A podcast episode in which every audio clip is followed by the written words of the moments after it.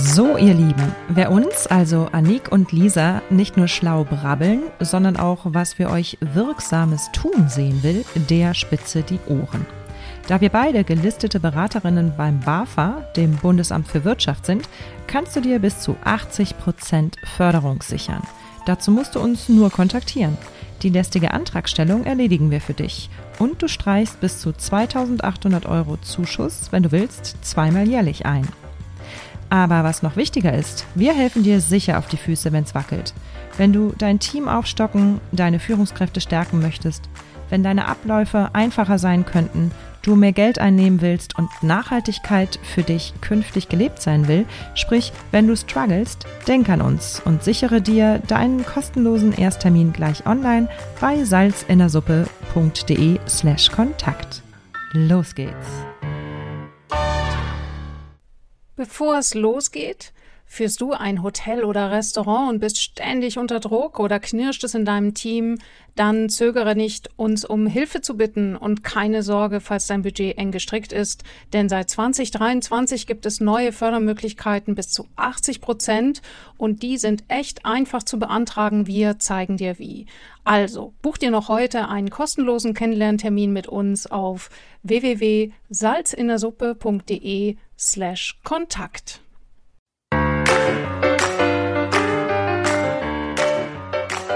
Salz in der Suppe. Du hast die Zutaten, die du brauchst, damit dein Business zum Hochgenuss wird. Wir geben dir dafür das passende Rezept, unseren scharfen Blick, jede Menge Werkzeuge und die Prise Mindset.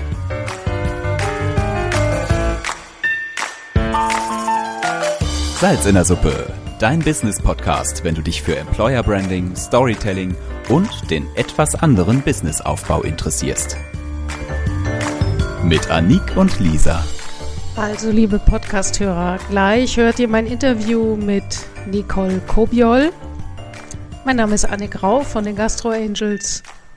Und dazu möchte ich vorab etwas sagen, weil einen Podcast über den Schindlerhof zu machen, ist eigentlich ein Widerspruch in sich, denn ich habe mich einfach nur gefragt, wie soll ich etwas so Großes, Vielfältiges in so ein kleines Format wie ein Podcast packen?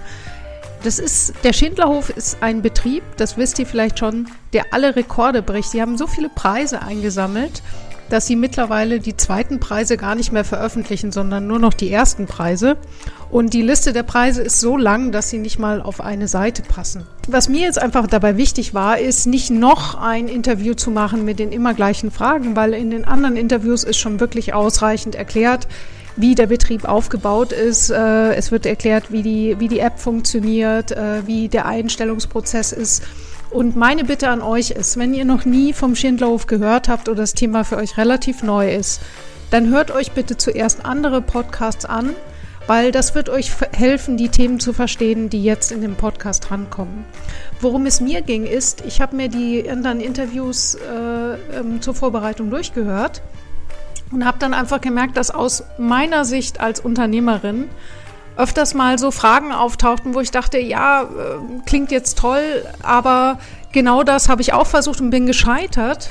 Und ich habe dieses Interview gemacht, sozusagen mit dem Ziel zu erfahren, was macht der Schindlerhof anders als jetzt zum Beispiel meine Wenigkeit, damit sie ihre Ziele erreichen. Dass sozusagen äh, äh daraus etwas entsteht, wo ihr wirklich etwas mitnehmen könnt für euch selber, wo ihr wisst, okay, ähm, das ist jetzt nicht so, weil die hier Superman sind, sondern die haben die gleichen Themen wie, wie ich. Und wenn ich es vielleicht nächstes Mal ein kleines bisschen anders anpacke, dann äh, habe ich auch da einen Erfolg. Jo, ich wünsche euch viel Spaß mit dem Podcast.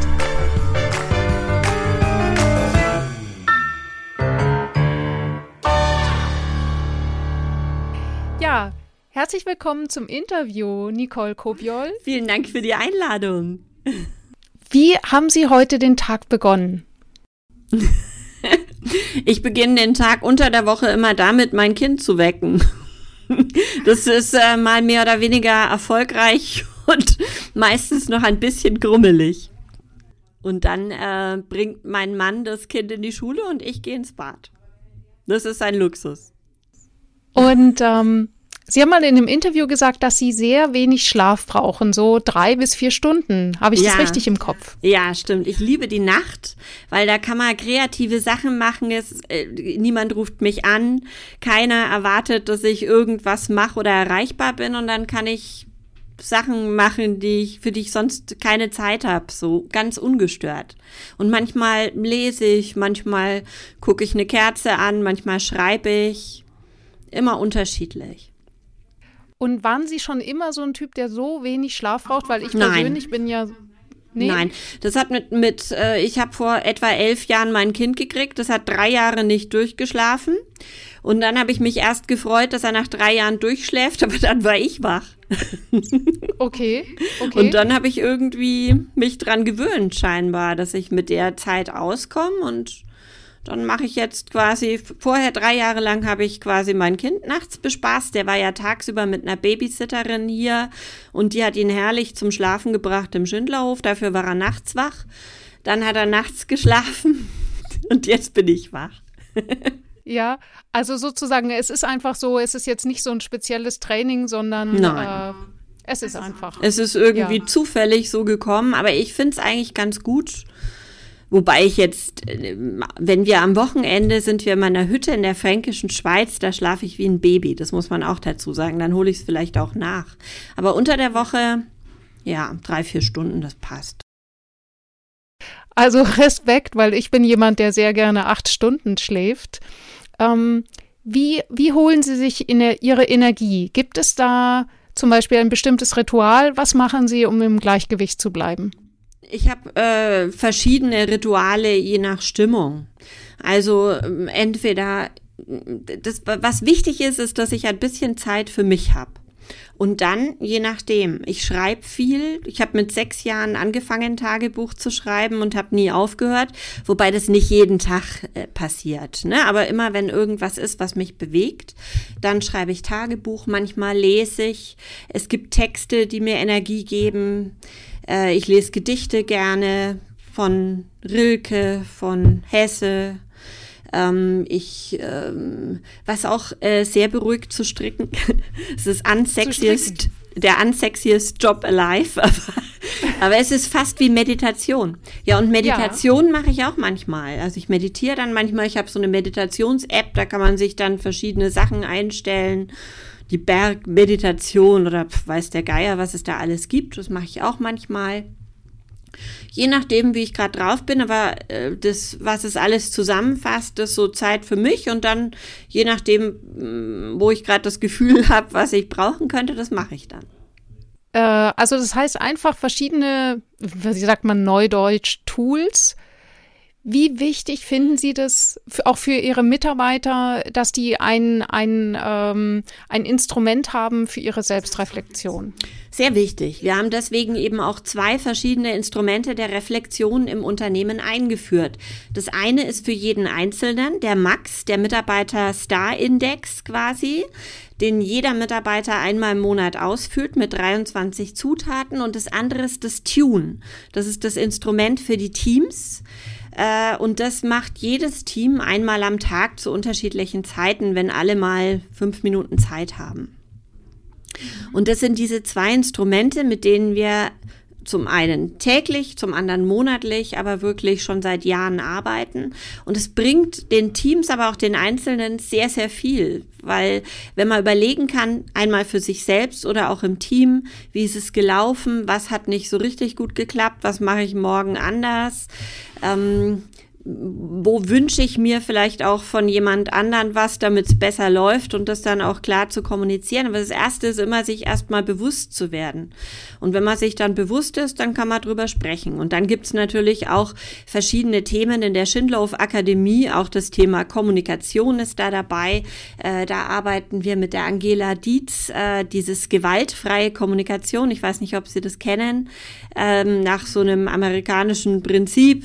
Da gibt's bestimmte Regeln, die du, die, die wir dabei befolgen können und das macht es das macht es einfacher, dass auch ein Azubi mit einem Teamleader sprechen kann, wenn ihm mal was nicht passt und auch ich mit jedem. Das ist wirklich so, dass du niemanden damit verletzt, aber dass du ganz klar machst, was du dir mhm. eben wünschst und wie es besser laufen kann. wir, wir rutschen schon von der Selbstreflexion zur Kommunikation, was ja auch äh, ein, ein, ein direkter, also ich sehe da auch kaum eine Grenze. Ähm, aber wenn, also ich sehe, der, der Schindlerhof ist so voller wundervoller Ideen. Und ich bin ja selber zumindest Gastronomin, keine äh, Hotelier. Ähm, und ich sehe in meiner Laufbahn, dass es ne, da eine Menge guter Ideen gab und dass alle Hurra geschrien haben. Aber wie Sie auch selber sagen, Qualität kommt von Qual. Äh, von der guten um Idee bis zur tatsächlichen Umsetzung, vor allem zum Beibehalten, ist es doch ein weiter, weiter Weg. Wie ja. schaffen Sie das? Also äh, zum einen ist jeder Mitarbeiter aufgefordert, mindestens eine Idee im Monat abzugeben. Das zwingt jeden im Team, mich genauso, ich nehme mich da nicht aus, einmal im Monat in die Vogelperspektive zu gehen und überhaupt zu überlegen. Das kommt schon mal äh, dem zugute, dass man nicht so in Motzstimmung ist, sondern wenn ich anfange intern zu motzen, dann denke ich mir gleich, wie kann, können wir es denn besser machen und so denkt dann jeder von uns. Und dann kommen uns die Ideen und dann versuchen wir sehr schnell in die Umsetzung zu kommen, indem wir auch nicht erst eine studentische Projektgruppe engagieren, die dann wieder drei Monate braucht, sich einzurichten, kein Gesprächskreis? Selbst tun. Bitte? Kein Gesprächskreis, ja. Nee. Vielleicht nur einen Ball werfen. Ja, genau. Nee, mit so einem wir, da sind wir jetzt nicht so fit drin. Aber äh, ja, der Teamleader bekommt ja von seinen Mitarbeitern die Ideen und manchmal steht auch drin für, äh, für Niki, dann würde ich es kriegen. Das kann man digital so einrichten. Das ist alles in der Mitarbeiter-App. Es ist auch total transparent. Jeder sieht, was wer für eine Idee abgegeben hat. Und ähm, dann kann der Teamleader quasi die Idee freischalten und sagen, mach. Man selbst klickt an, wenn man die angibt, mache ich selbst oder ich brauche Unterstützung. Und wenn man es selbst macht, dann gibt der Teamleader an, okay, mach's. Und dann sieht man aber auch, man kann dann den Status angeben, ist erledigt oder ist zu 30 Prozent Prozent erledigt. Und wenn er sagt, ich brauche Unterstützung, dann, dann, wir können ja auch immer noch miteinander sprechen, äh, dann, dann guckt er und spricht mit dem, sagt, hey, was brauchst du für eine Unterstützung? Brauchst du mich? Brauchst du vielleicht doch auch mal eine Projektgruppe? Brauchst du jemanden externen? Und dann organisieren die das und dann kommen wir sehr schnell in die Umsetzung und damit es dann dabei bleibt, dann läuft es in unsere Prozesse rein. Äh, wir sind doch seit, ich glaube, seit 95 ISO zertifiziert und wir haben nicht mehr die Zertifizierung weitergemacht seit ein paar Jahren, weil es hätte 20.000 Euro gekostet. Ich habe gesagt, da müssen wir ziemlich viel Kaffee verkaufen, damit das wieder reinkommt. Aber wir haben alles beibehalten, machen interne Audits, wir haben weiterhin unsere acht Kernprozesse. Äh, wir haben ich glaube, so um die 130 Verfahrensbeschreibungen und dann noch Checklisten ohne Ende. Ich, ich schätze so 40, 45 Checklisten.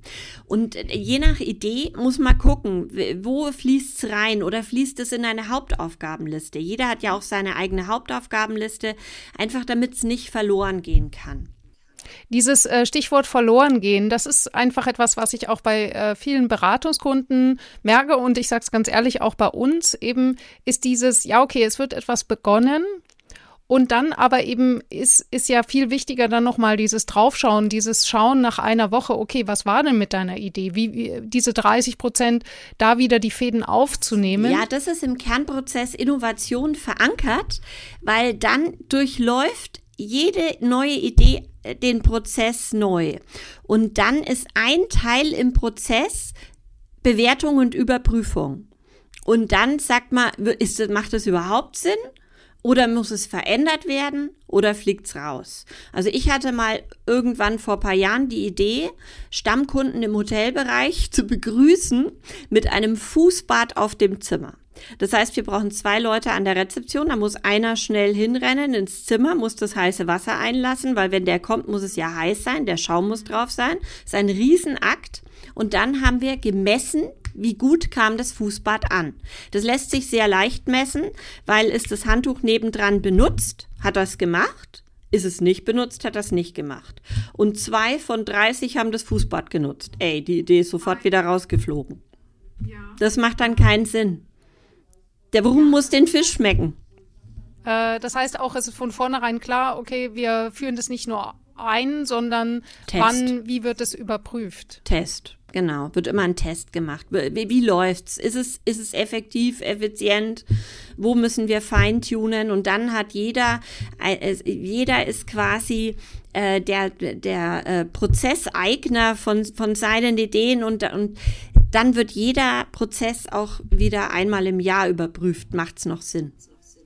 Mhm, Oder mhm. nicht? Wie viel jetzt, äh, wenn Sie so einen Prozentsatz nehmen, äh, Sie haben jetzt so ein, die normalen typischen Hotel- und Gastronomietätigkeiten inklusive der normalen Verwaltung. Wie viel Prozent ist jetzt da diese, wie soll man sagen, äh, diese, diese Überprüfung der Prozesse und diese Prozesseinführung? Nicht viel. Wie viel Prozent das, beansprucht das? Ach, das das ist ja noch nicht mal ein Prozent, das läuft so nebenher. Ne? Das, wenn, das ist wie im klassischen Ballett. Man muss was üben und dann ist es schweißtreibend und du hast Blasen an den Füßen und dann geht dir diese Bewegung über und du merkst gar nicht, wie diese Abläufe passieren. Also wir messen da keine Zeit. Ähm, das, das läuft alles so eigentlich nebenher. Ich würde mal nicht mal ein Prozent, das, das ist äh, so verankert. Das ist nicht so kompliziert. Aber es war ein Riesenakt, das alles zu installieren. Mit dem ganzen Team. Ein Riesenakt. Äh, zum einen, zum einen äh, das, der erste Schritt war damals tatsächlich die ISO einzuführen. Dann waren wir so glücklich, dass wir das gemacht haben. Der, der Typ, der das mit uns eingeführt hat, äh, der hat übrigens dann auch aufgegeben. Der hat gesagt, so wie Sie das machen, äh, gefällt ihm das nicht. Äh, der war in der Automobilbranche und der wollte uns dazu bringen, unsere Prozesse so zu formulieren wie in der Automobilbranche, aber das macht für uns keinen Sinn. Also haben wir das ganz alleine so aufgezogen und haben dann eben den Zertifizierungstermin ausgemacht und äh, die waren, die waren eben begeistert, wie wir das machen weil das wirklich praxisnah ist. Das ist so, wie wir leben. Und, und das, da waren die begeistert, dann waren wir so stolz dass wir jetzt die ISO haben. Äh, dann sind wir mit dem Projektteam, das war das Dankeschön dafür, nach New York geflogen, haben uns das Ritz-Carlton angeguckt. Die haben damals den Malcolm Baldrige Award gewonnen. Das ist der höchste Qualitätspreis damals in den USA. Und die haben gelacht, als sie gehört haben, dass wir die ISO haben und haben gesagt, das hat ja mit ganzheitlichem Qualitätsmanagement überhaupt nichts zu tun. Und es war auch tatsächlich damals noch so, du könntest eine damals, das haben die inzwischen schon verändert, eine Schwimmweste aus Blei herstellen äh, und kannst ISO-zertifiziert sein, aber deine Kundenbegeisterung ist relativ gleich null, weil wenn du dir die anziehst, gehst du einfach unter. Macht ja keinen Sinn. Und dann sind wir draufgekommen, äh, dass wir uns in Amerika nicht bewerben können zum Malcolm Baldrige Award, weil das war der erste Schritt, zu gucken, wie ist das in Amerika. Und dann sind wir auf die EFQM gekommen, auf diese diese, ne, diese European Foundation for Quality Management und haben uns da mit dem Modell beschäftigt und äh, haben das eingeführt, haben uns dann äh, 97 zum ersten Mal beworben und 98 haben wir es dann geschafft, beides zu gewinnen. Deutschland und äh, den European Quality Award. Und damit waren wir dann so auf dem ganzheitlichen Trip, dass eben die Kundenbegeisterung eine große Rolle spielt, die Mitarbeiterbegeisterung, ne, Politik und Strategie und das ganze Zeug. Die haben ja das Modell jetzt auch wieder umgestellt, so dass es ein bisschen Praxis nahe ist und nicht so kompliziert. Und damals musste man auch noch alles messen. Also da kam, kamen wir uns streckenweise vor, ähm, ja, wie so ein Bürokrat. Das hat dann für uns auch wenig Sinn gemacht, dauerhaft alles zu messen. Und wir haben uns dann, in welchem Jahr war das? Ich glaube 2012 auch wieder beworben zum Ludwig-Erhard-Preis wobei wir hatten ihn schon zweimal gewonnen in der Zwischenzeit, aber 2012 hatten wir schon viel rausgeschmissen, weil wir haben gesagt, uns interessieren nur unsere Schlüsselkennzahlen und der ganze andere Scheiß interessiert uns nicht. Wir, wir haben ja noch andere Sachen zu tun, als zu messen, weil das war wirklich zu viel Prozent der Zeit, die mit Quatsch verloren gegangen ist, was kein Mensch braucht. Und dann waren wir ein bisschen aufgeregt, ob wir damit überhaupt noch Chancen haben. Aber äh, da haben es äh, die, ähm, die, wie heißen sie gleich wieder, die, ähm, diese Leute, die da kommen, um zu zertifizieren, äh, die haben dann das eben auch so gesehen und haben festgestellt, ja, es reicht durchaus, die Schlüsselkennzahlen zu messen und man muss nicht ja, so, ein, ja. so eine Extraschleife noch drehen. Ja, ich habe das gemerkt bei Servicequalität Deutschland, was ja so eine reduzierte ISO ist äh, ganz ehrlich, dass ich einfach gemerkt habe, dass mich diese Definition, Definitionshickhack eher bremst und dann habe ich es gelassen. Aber im Prinzip finde ich das gut, um mal eine Struktur äh, zu machen, eben gerade mit mehreren Mitarbeitern, ist da schon viel Wahres dran. Und ich finde es eben super, diesen Ansatz zu sagen, okay, was macht denn für mich persönlich Sinn, für uns? Und dann kann man solche Tools nutzen. Jetzt eine entscheidende Frage, die ich dann auch immer wieder bekomme, ist dieses, ja, aber in dem Fall würde es ja gehen, aber bei mir sieht es ganz anders aus, wenn ich meinen, also ich spreche jetzt nicht von mir, sondern sozusagen aus der Sicht äh, von, von vielen, wenn ich mich so umhöre, dass die sagen, ja, ich habe mal meinen Mitarbeitern was vorgeschlagen oder habe gesagt, ihr könnt Ideen einbringen und dann kamen aber keine Vorschläge. Was würden Sie sagen, ich meine, wir wissen ja, Sie suchen Ihre Mitarbeiter wirklich mit viel Fingerspitzengefühl und mit einem scharfen Auge aus. Und einem Einstellungsfilter, ähm, einen sehr strikten. Ja. Wo, wo ist es? Aber also, das ist ähm, nicht der Einstellungsfilter. Ich glaube, äh, das ist die Kultur eines Unternehmens. Und wenn du in deiner Unternehmenskultur vorher nicht besonders innovativ warst und dann zu sagen, ab heute sind wir innovativ, ist ein bisschen kompliziert. Also es braucht gewisse, meiner Meinung nach braucht es gewisse Grundvoraussetzungen innerhalb der Organisation, um Innovation leben zu können. Zum Beispiel der Umgang mit Fehlern. Wenn mal ein Mitarbeiter eins auf den Deckel gekriegt hat, dass er nicht mehr weiß, wo oben und unten ist, weil er hat was Neues ausprobiert und es ist schief gegangen, dann wird er nichts Neues mehr ausprobieren.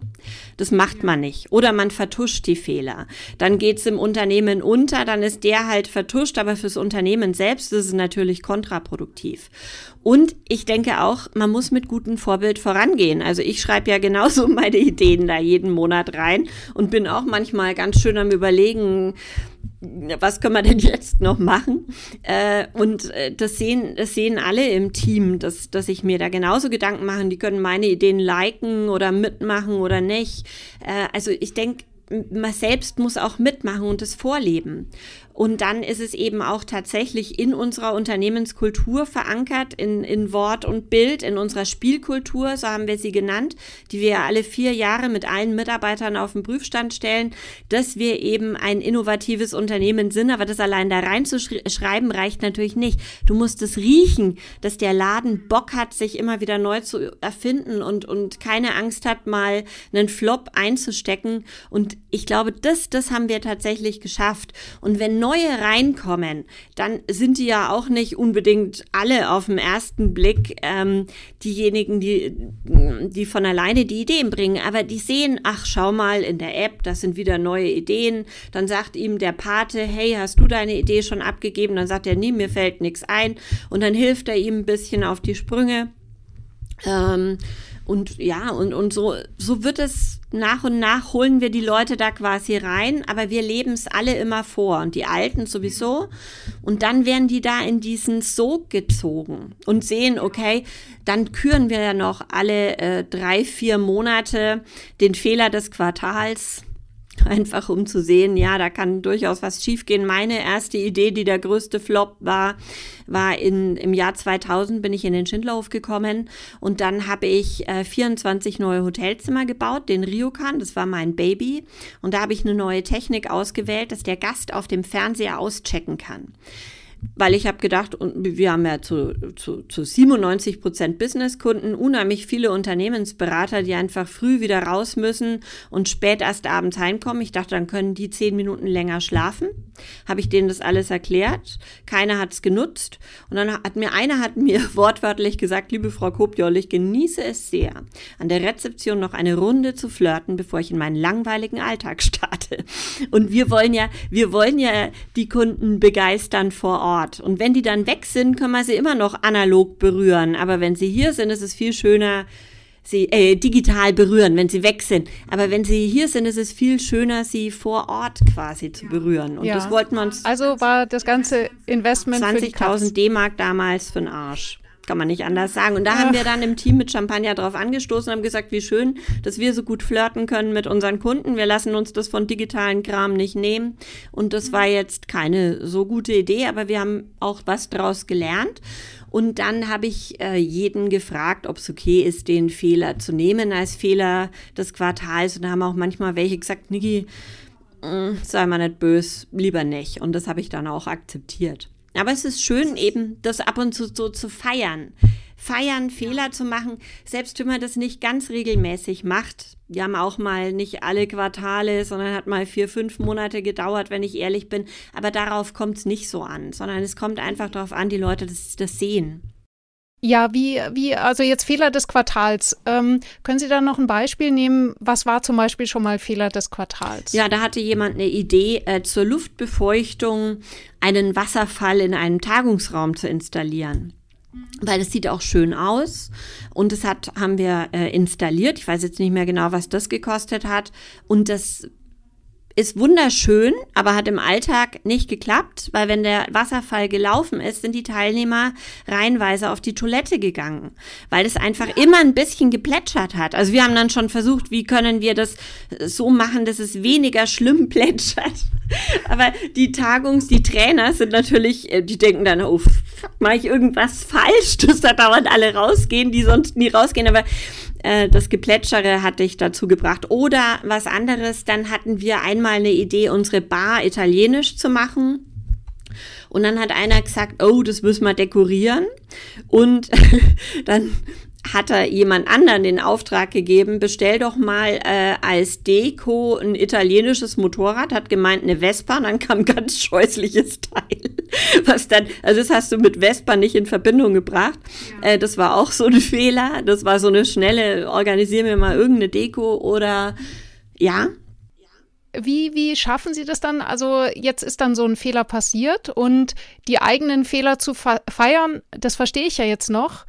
Aber wie, wie machen Sie das, dass derjenige sich dann nicht irgendwie ähm, äh, wie soll man sagen, an den Pranger gestellt fühlt. Das bespreche ich natürlich vorher mit dem, je nachdem, was es ist, ja. ob es überhaupt okay ist und wie wir das kommunizieren und was wir dann auch sagen. Und dann machen wir ohnehin, also jetzt gerade im Moment nicht, weil wir geschlossen sind wegen Corona, äh, dieser Lockdown Light, aber sonst machen wir so alle ähm, acht Wochen eine kleine Teamparty, wo wir dann neue Mitarbeiter vorstellen, wo wir die verabschieden, die uns vielleicht verlassen, weil sie auf ihren leeren Wander Kinderjahren sind, wo wir irgendwie besondere Sachen erzählen, was, was wir gerade an Projekten haben und wie weit die sind. Und an der Stelle ist eben auch das, wo wir dann das mit dem Fehler dann besprechen. Also das ist nicht, dass wir uns nur für diesen Fehler treffen, sondern wir kommen ohnehin so grob alle zwei Monate zusammen. Die, die da sind, sind da.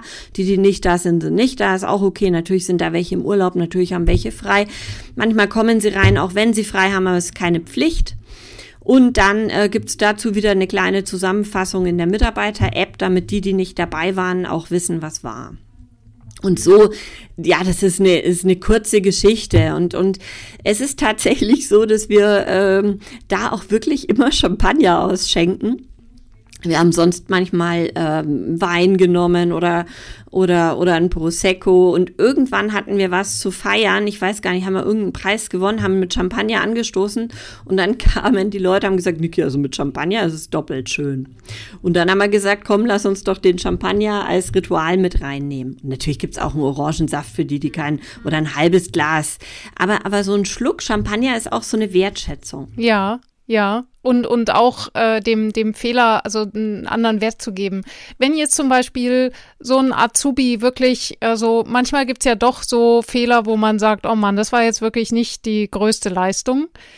Wie, wie reagieren Sie oder wie reagieren die Schichtleiter in dem Moment, wenn wirklich irgendwas Blödes passiert oder zum Beispiel auch, wenn jemand mal äh, kenne ich so nach dem Motto, den, den Arbeitsplatz abends nicht ordentlich hinterlassen und ah. äh, weil, weil vielleicht. Also Sie meinen, Sie meinen eher einen Fehler, der mit Dummheit oder Desinteresse zu tun hat, quasi. Das ja. sind nicht die Fehler, die wir feiern, ne? Das sind, äh, das sind die nicht. Und da gibt es natürlich dann ein Gespräch mit demjenigen, der das verzapft hat.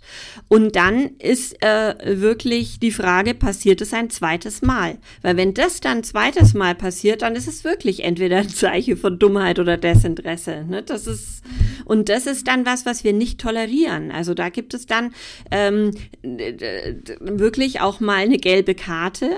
Oder wenn es immer wieder passiert, auch die rote Karte bedeutet Beendigung des Engagements. Also dann würden wir uns auch von jemandem trennen. Wenn, wenn, wenn es absolut nicht funktioniert. Aber, aber im ersten Moment ist es natürlich immer ein Gespräch mal, hey, ist dir das aufgefallen? Deine Leute, zum Beispiel, wenn man den Arbeitsplatz nicht sauber verlässt. Wir sind heute früh gekommen und haben das vorgefunden. Ganz ehrlich, das hat uns eine halbe Stunde gekostet und aus HCCP-Gründen, bla, bla, bla. Ja. Und dann ist es erstmal nur ein Gespräch und sonst gar nichts. Und wenn das aber wieder passiert, gelbe Karte und zum dritten Mal rote Karte. Ja. Ja, You've genau. got to be hard to be soft, wie es Tom Peters so schön gesagt hat. Nur als Softie allein das funktioniert nicht. Ja, ja, es ist halt kein Streichelzoo. Ja? Nein, nein. Und es muss Worin, auch Dinge müssen Konsequenzen haben. Die haben ja auch für uns Konsequenzen, ne? Für denjenigen, der dann ja. da am dreckigen Arbeitsplatz steht oder am schlimmsten, wenn es sich auf den Gast auswirkt. Ja. Worin unterscheidet sich denn aus Ihrer Sicht Schindlerhof von äh, zum Beispiel Obstalsboom? Äh, keine Ahnung, ich, ich habe von Upstalboom den Film gesehen. Ähm, den, da gibt's ja einen Film drüber. Ich, ich, war noch nie dort. Ich weiß, ein ehemaliger Mitarbeiter von uns, der ist da, aber ich habe ihn seitdem jetzt äh, noch nicht mehr getroffen. Also so genau kenne ich Upstalboom nicht. Aber in dem Film kommt ja auch raus, es geht ihnen um Werte und dann äh, gehen sie doch weiß ich nicht, in, auf irgendeinen Berg hoch, ne? Und äh, also wir wir würden jetzt wahrscheinlich nicht auf den Berg hochgehen, sondern wir setzen uns unsere Ziele vielleicht mehr äh, innerhalb unseres Unternehmens. Ich glaube, das ist vielleicht der Unterschied. Also unser, unser unsere Vision ist, dass wir unsere Kunden berühren, ne? unsere, dass wir Herzlichkeit ausstrahlen und dass wir eine Talentschmiede sind für unsere Mitarbeiter. Das bedeutet, wir brauchen, um eine Talentschmiede zu sein, gute Schulungen, dass die Mitarbeiter wirklich auch Persönlichkeitsschulungen, dass sie selbst weiterkommen. Und unsere Ziele sind tatsächlich ja, sehr, sehr stark schon innerhalb des Unternehmens auf die Idee, über den Berg zu gehen, sind wir noch nicht gekommen. Aber es ist nicht kein richtig und kein falsch. Ne? Es ist halt, mhm. es mhm. ist halt unser Weg und, und jede Organisation hat ihre Kultur und ihren Weg und ihre Art, das zu leben. Und ich finde, finde es toll. Ich habe schon viele super Sachen über Obstalboom gehört. Und ich glaube, ähm, aber trotzdem, dass jede Organisation ihre Freiheit nutzen soll und ihre eigene Kultur entdeckt und experimentiert und mit dem Team gemeinsam so eine Kultur schafft, die dann eben auch diese Anziehungskraft hat, dass wieder viele Lust haben, in dem Team mitzuspielen. Und das macht Obstalboom eben auch super. Und für mich gibt's auch gar nicht so eine riesen Konkurrenz. Ich, ich, ich ich finde es hm, gut, dass nicht, es viele Läden mhm. gibt, aber die machen das bestimmt super. Ich muss, muss da mal mhm. hin. Ja, das wäre doch mal, das wäre doch mal ein Treffen. Ja. Ähm, jetzt äh, aktuell, wir nehmen das ja, wie Sie schon gesagt haben, während des Lockdown Lights auf im November 2020, während Corona. Jetzt, äh, wenn jetzt dann bald hoffentlich, aber es ist ja noch nicht absehbar, äh, die Gastronomen und Hoteliers wieder aufmachen können, dann äh, wissen wir schon aus der Erfahrung, dass so eine Wiedereröffnung wirklich äh, eigentlich wie so ein Neustart ist und ähm, dass das viel Kraft kostet. Und ich weiß aus persönlicher Erfahrung, dass es uns schon aus der ähm, ja auch auch viele vieles, was uns gehalten hat, hat war dann einfach nicht mehr da. Und ähm, ja, wie, wenn, ich hatte, ich hatte so ein Gefühl, da beginnt wieder so ein, so ein altes Hamsterrad, von dem auch ja viele Hoteliers und Gastronomen berichten von dieser ständigen Überlastung, zu viel, zu viel persönlich, die guten Mitarbeiter sind zu wenig, äh, die wiederum werden überlastet, dann werden die auch noch krank und so weiter und so fort. Was raten Sie jetzt einem Gastronomen und Hotelier, für diesen Neustart? Wie würden Sie anfangen, um jetzt zum Beispiel zu sagen, ich möchte jetzt einfach anders beginnen nach diesem Lockdown? Also ich würde es vorher schon beginnen lassen. Äh, wir involvieren alle auch in den Lockdown. Ne? Wir sind mit allen permanent in Kontakt, eben über unsere Mitarbeiter-App. Die haben wir uns ja selbst entwickelt und mein Mann hat ja so eine Programmierbude, der hat uns die dann mit seinen Programmierern hingestellt. Aber das ist super, weil alle wissen genau, hey, was machen wir heute? Äh, was ist der neueste Stand? Und dann fange ich, wenn dann das Datum kommt von der Politik, dass wir wieder öffnen dürfen, dann schreiben wir natürlich rein, hey, wir können wieder öffnen.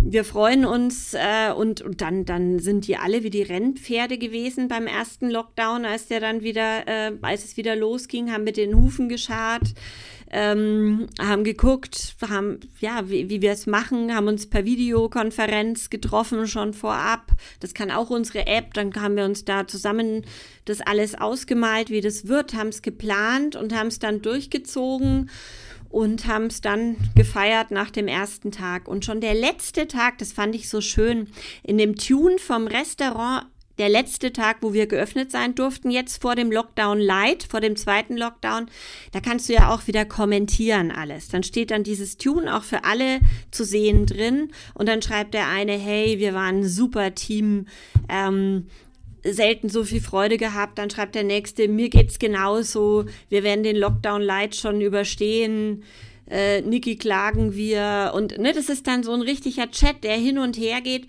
und dadurch sind die immer so dabei. Die sind nicht einfach on und off geschaltet, sondern sie sind trotzdem der, immer an Bord und ich glaube, das macht einen großen Unterschied.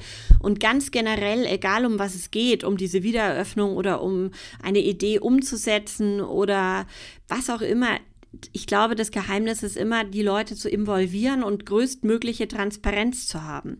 Und das ist was, was auch in unserer Kultur mit drin ist. Also wir, wir haben ja sowieso jeden Tag kommunizieren wir unsere Umsätze in allen Leistungsbereichen, die Teamkosten, die Warenkosten. Und jetzt eben, das Corona heißt bei uns intern Killing the Dragon. Also wir müssen den Drachen töten. Ähm, viele sagen, das ist nicht töten, für uns schon.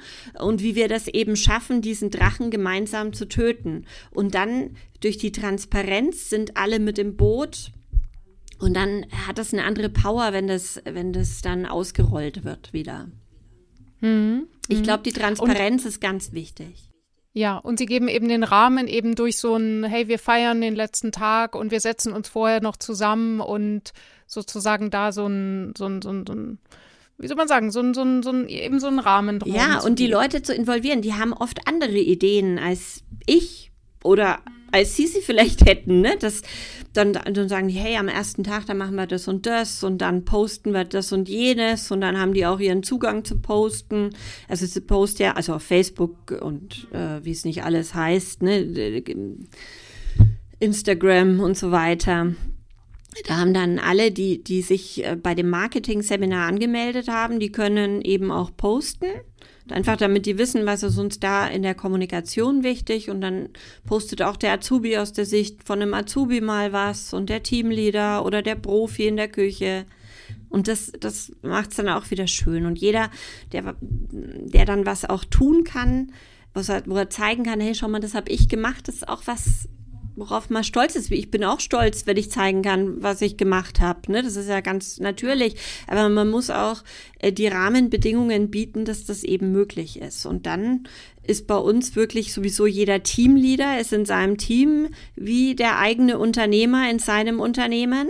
Und ich bin quasi mit den einzelnen Teams dann so vernetzt. Und auch die Teamleader haben dann ihre, Einzel äh, ihre Gespräche mit ihren einzelnen Teams quasi wieder und sagen, hey, das Hotel ist noch nicht hochgefahren, was sind eure Ideen? Ja, dann machen wir vielleicht äh, Long Stay Apartments, ein paar Zimmer draus und wie können wir das attraktiv gestalten?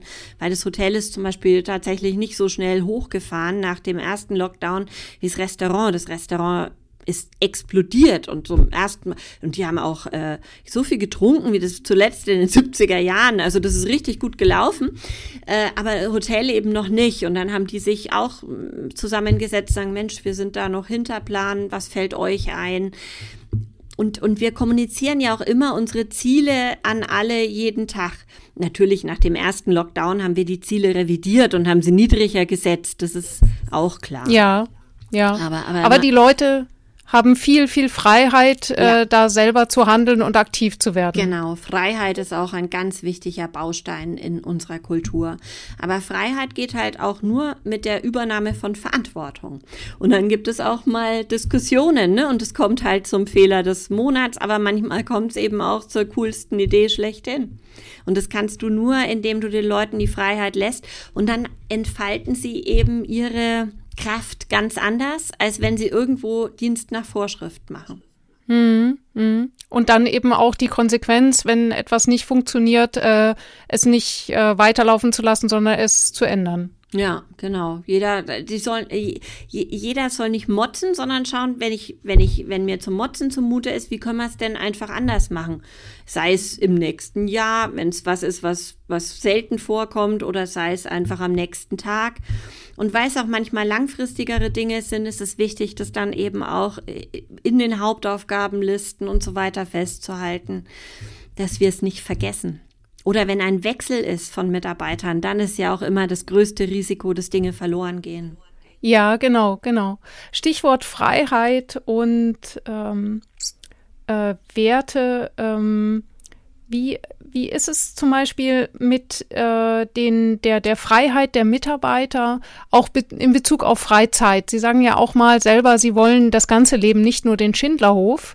Ist es denn immer noch so, dass die Mitarbeiter ihre Dienstpläne erst drei Tage im Voraus bekommen?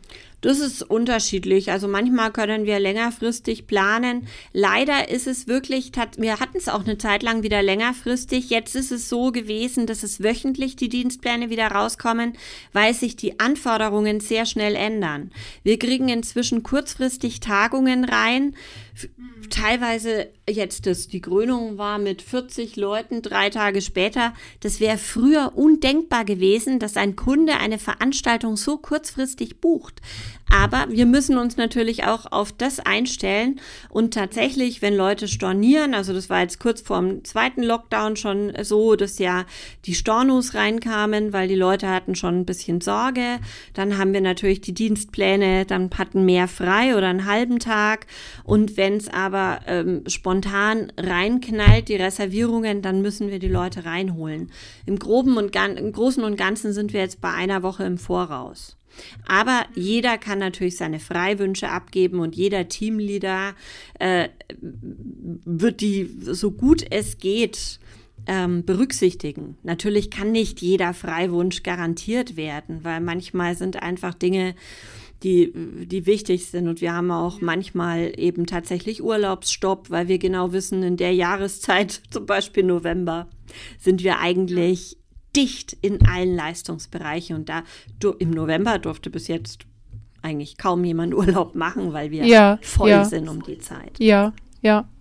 Ähm, wo sehen Sie denn den Schindlerhof in fünf Jahren? In fünf Jahren, ich, ähm, ja, in, in fünf Jahren sehe ich uns immer mehr eben auch als Experimentierfeld für das, die neue Art zu arbeiten. Es ist ja ein Umbruch da. Es ist immer noch nicht ganz äh, perfekt, wie wir die neuen mitnehmen. Mir fällt zum Beispiel auf, dass gerade junge Leute noch nicht so eine Wahnsinnslust haben auf Weiterbildung. Da bin ich, äh, ich gerade am Experimentieren, wie man das macht.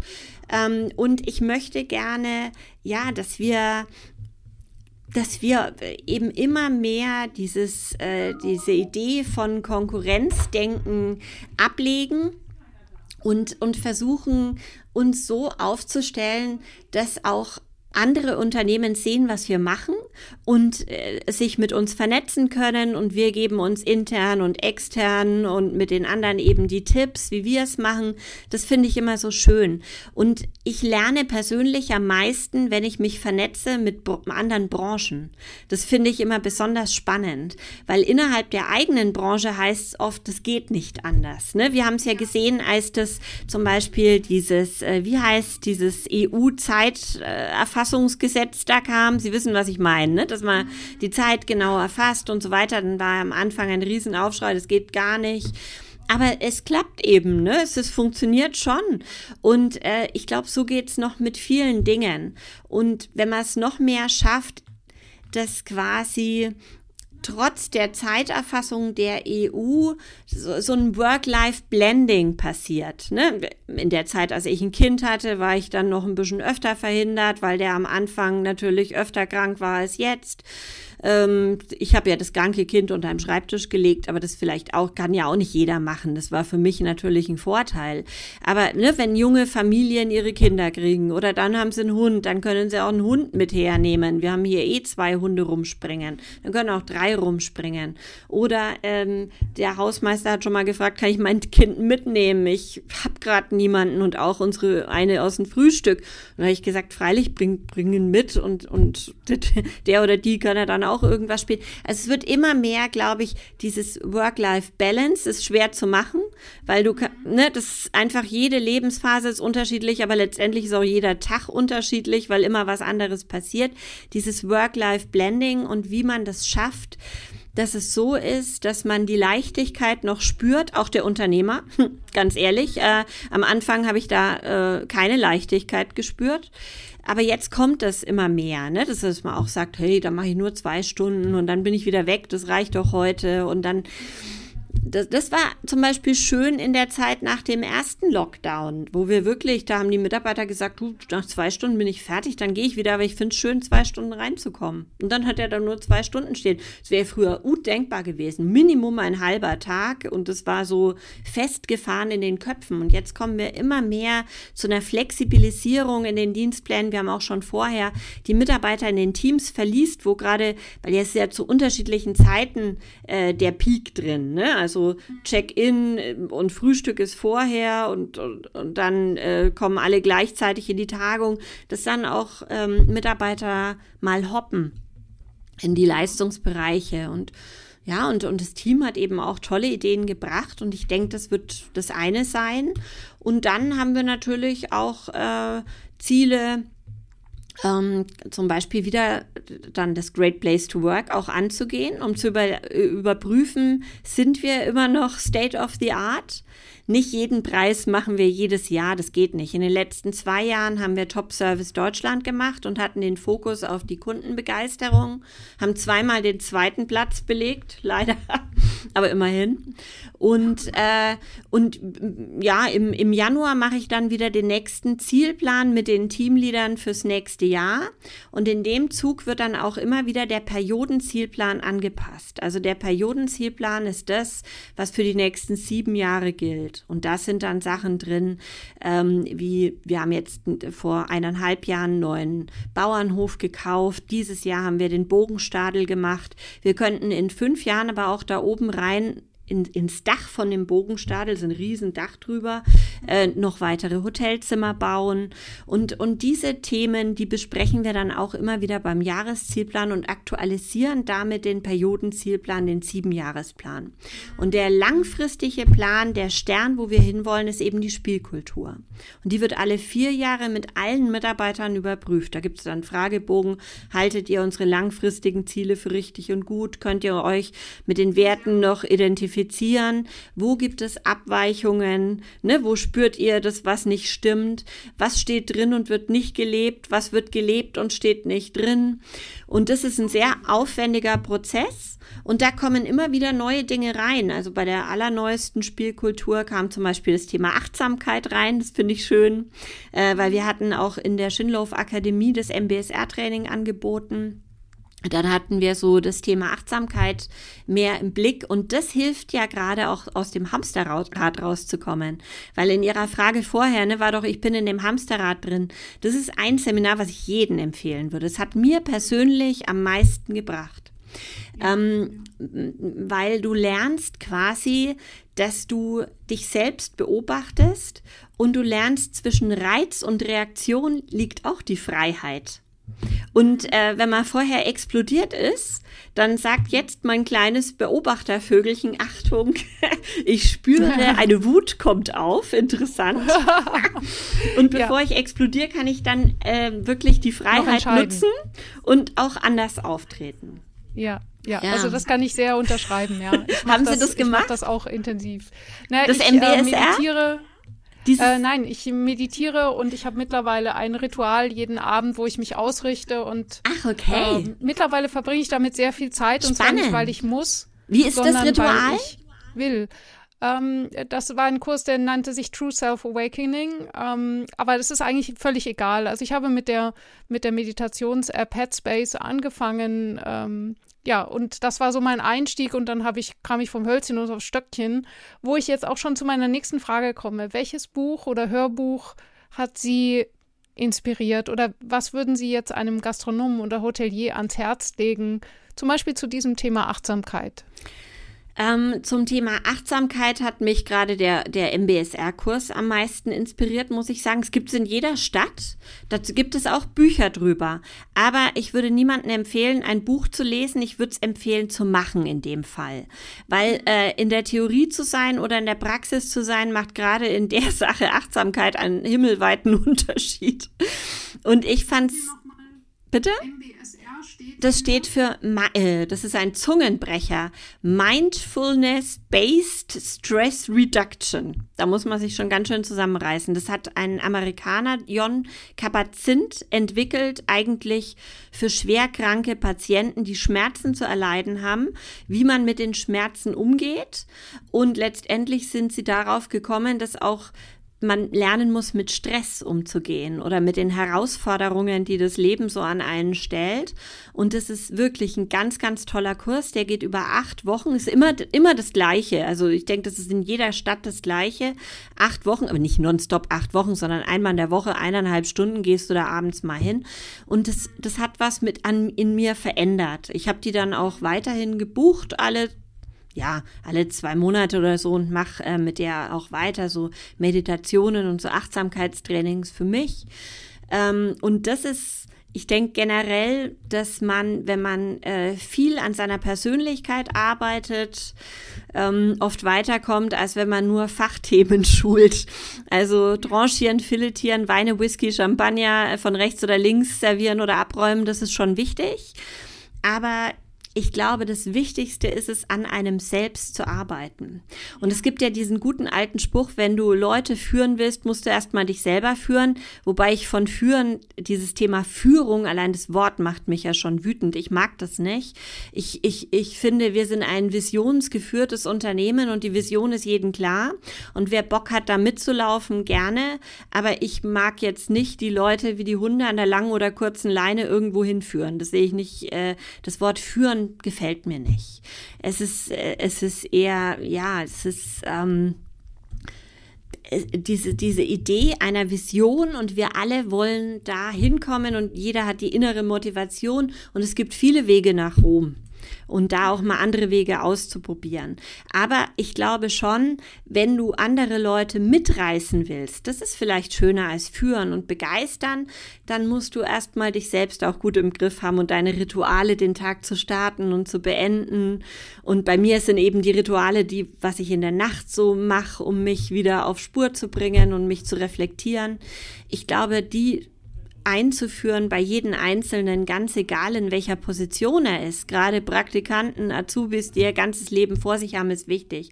Deswegen hat mein Vater auch für alle neuen äh, Azubis äh, und für alle neuen Mitarbeiter und für alle die, die Bock hatten, nochmal mitzumachen, letzte Woche erst nochmal ein Zweitagesseminar für alle Mitarbeiter gemacht, wo eben auch das Thema persönliche Planung drin ist natürlich auch den ganzen Schindlauf erklärt und wie wir ticken, aber zu lernen, selbst auch die eigene Planung als lang-, mittel- und kurzfristige Planung aufzubauen, schriftlich zu machen, zu überlegen, wo will ich äh, stehen, wenn ich so und so alt bin, will ich meinen eigenen Laden haben. Und wenn die Leute ihren eigenen Laden haben wollen, dann unterstützen die, wo wir nur können, weil das finden wir super.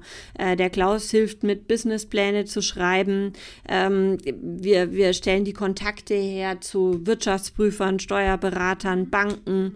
Und viele haben den Traum, sich selbstständig zu machen und wählen den Schindlauf aus, weil wir eben diese Transparenz leben. Die, die sehen auch die Zahlen und sie sehen, wie wir jetzt mit Corona umgehen. Sie wissen, ähm, ja, wie, wie wir auch das Betriebswirtschaftliche machen. Und das ist halt, oder manche haben einen Laden daheim, der ist größer als unserer und wollen den dann später überne übernehmen. das ist ganz unterschiedlich. Aber manche sind einfach nur mm, glücklich, hier zu sein und, und sind wieder zurückgekommen nach Lehr- und Wanderjahren und finden das gut, so mitzuwirken. Das ist, sind nicht nur die, die sich selbstständig machen wollen, aber eben auch. Und dafür ist die Transparenz eben wirklich toll. Ja. Und ein anderes Buch, was inspiriert, weil, weil das war ja die ursprüngliche Frage, Entschuldigung. Ja. Ich finde es immer wieder inspirierend, einfach Gedichte zu lesen und damit den Geist irgendwie einfach mal so in, in so eine Fantasiewelt zu schicken und sich da einzutauchen. Ähm, Ringelnatz oder, oder sowas. Und ehrlich gesagt, ich habe immer den Eindruck, dann die, die, die Kunst, die schafft, dass man auf neue Ideen kommt. Und gerade die Kunst mit Worten umzugehen, finde ich persönlich was vom Allerschönsten. Aber auch Bilder anzuschauen, mal ins Museum zu gehen, einfach sich inspirieren zu lassen und mal rauszufinden, was ist es denn, was mich inspiriert. Ich hatte jetzt erst vor ein paar Tagen mit einer Freundin das Gespräch, was ist es, was dich inspiriert? Und die Freundin, die ist, die ist Tanzlehrerin und sie sagt, das ist Rhythmus, das ist mein Körper dazu zu spüren und das dann umzusetzen in Bewegung. Das habe ich jetzt überhaupt nicht, leider. Aber, aber, aber es ist doch super. Jeder hat was anderes, was ihn inspiriert. Aber ich glaube, viele Menschen wissen nicht, was es ist. Und deswegen möchte ich ja auch immer wieder neue Sachen ausprobieren. So bin ich in, Imkerin geworden. Ich bin im ähm, Kirchenvorstand. Ich bin, ich, ich finde es einfach so spannend, über den Tellerrand hinauszuschauen, nicht nur in andere Branchen, sondern auch in andere Welten. Und möchte jetzt gerne den Jagdschein machen. Ich, ich brauche verschiedene Dinge auszuprobieren, um dann zu gucken, was mich inspiriert. Und manche Dinge sind dann nicht so der Kracher, die lasse ich wieder fallen und andere mache ich einfach mein weiter. Küchenchef gesagt, ich hatte ihm äh, erzählt, dass ich meditiere und da sagt er, äh, du geh mir weg mit Meditation, das ist ja furchtbar. Aber ähm, er sagte, du, ich habe einen Freund, der ist Jäger und der nimmt mich äh, nachts mit auf den Hochstuhl. Und auf dem Hochstuhl muss ich absolut ruhig sein. Ich darf mein Handy nicht einschalten, weil das Licht könnte die Rehe verscheuchen. Ich muss die ganze Nacht wach bleiben. Und wir dürfen, wir können uns nicht unterhalten. Das heißt, das Einzige, was ich tun kann, ist meine Gedanken zu Ende denken. Und das macht er dann eine komplette Nacht. Und das finde ich, eigentlich ist das die, ja, die, die höchste Form der Kontemplation oder Meditation und gleichzeitig sagt er, er findet Meditation total doof und macht, macht es gleichzeitig. Mhm. Also, ja, wir haben jetzt immer es ist. die Halle für intuitives Bogenschießen gebaut und äh, das haben wir mit dem Rolf Räbiger gemacht. Der hat die, der, der, der hat die größten Hallen der Welt in Köln für intuitives Bogenschießen und ist sehr weit auf dem Weg. Und der sagt gerade Männer und Meditation geht nicht gut. Frauen sind wohl eher offen für sowas, meint er. Also er hat mit den Leuten auch drüber gesprochen. Er meditiert auch. Aber er sagt, Männer kann man zum Beispiel gerade auch mit dem meditativen Bogenschießen abho äh, abholen. Ist ja auch eine, eine Zen-Kunst quasi. Hat auch mit Meditation zu tun. Es gibt wirklich viele Wege. Ähm, ja, aber das mit dem Jagd, das finde ich auch toll. Das ist, das, das will ich jetzt als nächstes mal machen. Mich auf den Hochstuhl setzen und dann mal gucken. Ich finde eben auch wichtig, dass man sich Gedanken macht, woher das Fleisch kommt. Also wir haben ja schon ganze Kühe gekauft und die Köche haben dann die ganze Kuh verwertet und nicht immer nur die Filetstücke. Da hatten wir auch erst Angst, kommt es bei den Gästen gut an, wenn da auch mal ein Gulasch äh, auf der Karte steht oder so.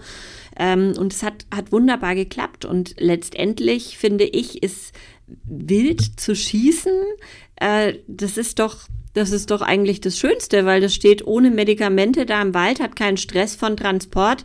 Im, äh, hoffentlich äh, erwischt man es dann auch gut, ne? dass, dass man es sauber trifft, dass es nicht leidet. Aber ansonsten ist dieses Fleisch eigentlich wunderbar. Man nimmt auch nicht diese ganzen Stresshormone mit auf, wenn die zum Schlachter gehen. Ich war vor zwei, drei Jahren mit allen Azubis in, in einem Schlachthof und habe mir das angeguckt. Ähm, da wären sie dann schon lieber in St. Moritz gewesen, Champagner zu trinken. Aber ich finde es auch wichtig, dass man sich mit diesen Themen auseinandersetzt. Und wenn ich nachts nicht schlafen kann, kann ich doch auch mal ein Wildschwein jagen. Und der äh, Küchenchef sagt, er würde es mir sogar aus der Decke schlagen und so weiter. Das macht er dann. Ja, sehr gut. Finde ich schon mal gut. gut. Also auch einer meiner nächsten Interviewpartner wird äh, Matthias Engels und Susanne Engels von den 25 Teichen sein, wo es, äh, äh, kennen Sie ja? Die 25 Teiche. Ja, äh, die sind bei mir ganz in der Nähe und äh, die haben zum Beispiel äh, große Restaurants und Hotels in, in äh, Berlin, Adlon, Rutz und so weiter, äh, die Weinbar beliefern sie und die sagen halt, da kommen die ganz, die komplette Küchencrew kommt zu denen und ähm, lernten bei denen eben das Fische angeln, schlachten, ausnehmen, räuchern und die Azubis bleiben dort ein, zwei Tage. Also ich freue mich auch sehr auf dieses Interview. Und da sehe ich diese Ganzheitlichkeit. Und die sagen eben auch, auch die Gäste kommen dann, um zu schauen, ob das denn so stimmt, was die Kellner so erzählt haben mhm. über den Fisch. Ja, ja, toll. Ja. Finde ich super. Ja. Und damit haben die eben diese, diese ganzheitlich, die schließen diesen Kreis, dass die Mitarbeiter sich eben auch äh, mit dem Produkt identifizieren, dass die nicht einfach irgendwas verkaufen, sondern dass die das leben. Das ist ganz wichtig. Ja, die Mitarbeiter bei uns kennen auch den Jäger, der das Fleisch liefert. Die kennen den, der die Pilze sucht und äh, der den Bärlauch liefert. Und, und dann kannst du zu den Produkten Geschichten erzählen. Und damit bildet man auch eine Marke. Das ist ja auch wichtig in der heutigen Zeit. Wie kannst du dich als kleines mittelständisches Unternehmen durchsetzen an dem Markt, der immer mehr von den Großen auch mit definiert wird. Und das kannst du nur, indem du eine Marke bildest. Und das bedeutet eben auch, positive Geschichten zu erzählen, immer wieder über einen langen Zeitraum, die, die zu deinem Unternehmen passen.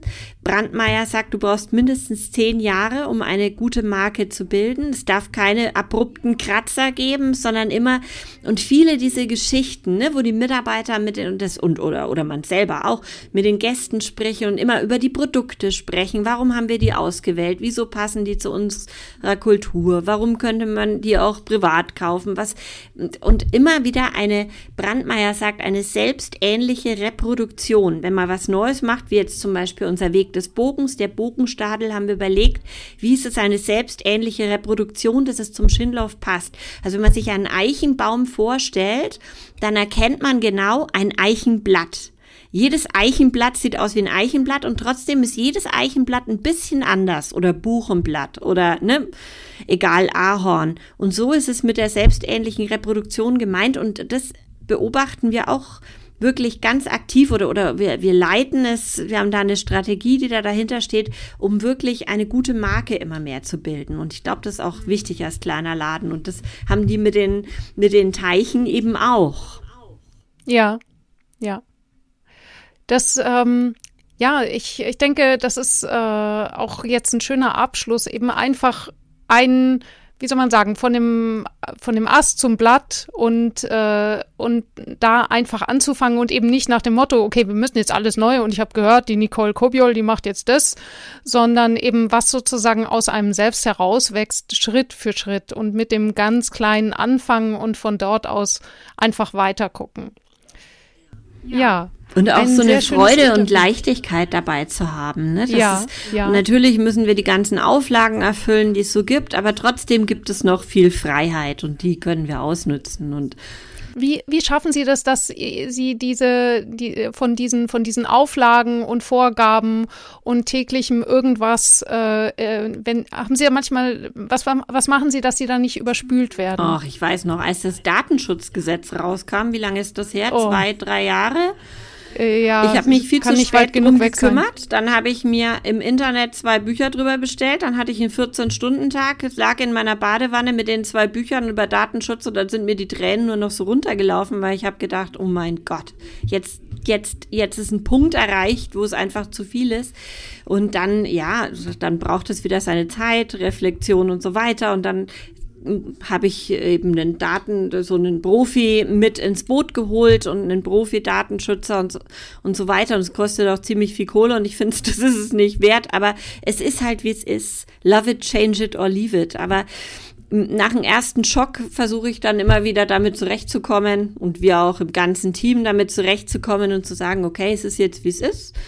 Und das haben wir jetzt ganz gut gelöst und so mit diesen externen Datenschützer ist das Thema. Natürlich haben wir dann alles auch intern geregelt, dass es alles so konform ist. Aber wenn man mal ganz genau drüber nachdenkt, macht nicht jedes besonders viel Sinn. Ne? Also du brauchst den Double Opt-in von deinem Stammkunden und gleichzeitig darfst du sie dann, also es ist ja. irgendwie kompliziert. Aber eben nach, äh, für das Team äh, entscheiden sie sich in dem Moment, okay, äh, dann ist es eben so und dann schauen wir jetzt nach vorne. Also das heißt eben kein kein ständiges Bedauern, sondern okay, wir haben jetzt diese Aufgabe und go nach vorne. Ist genau. es das? Ja, absolut. Ja. Kurz mal bedauern, das kommt schon. Aber dann wieder weitermachen. Ja.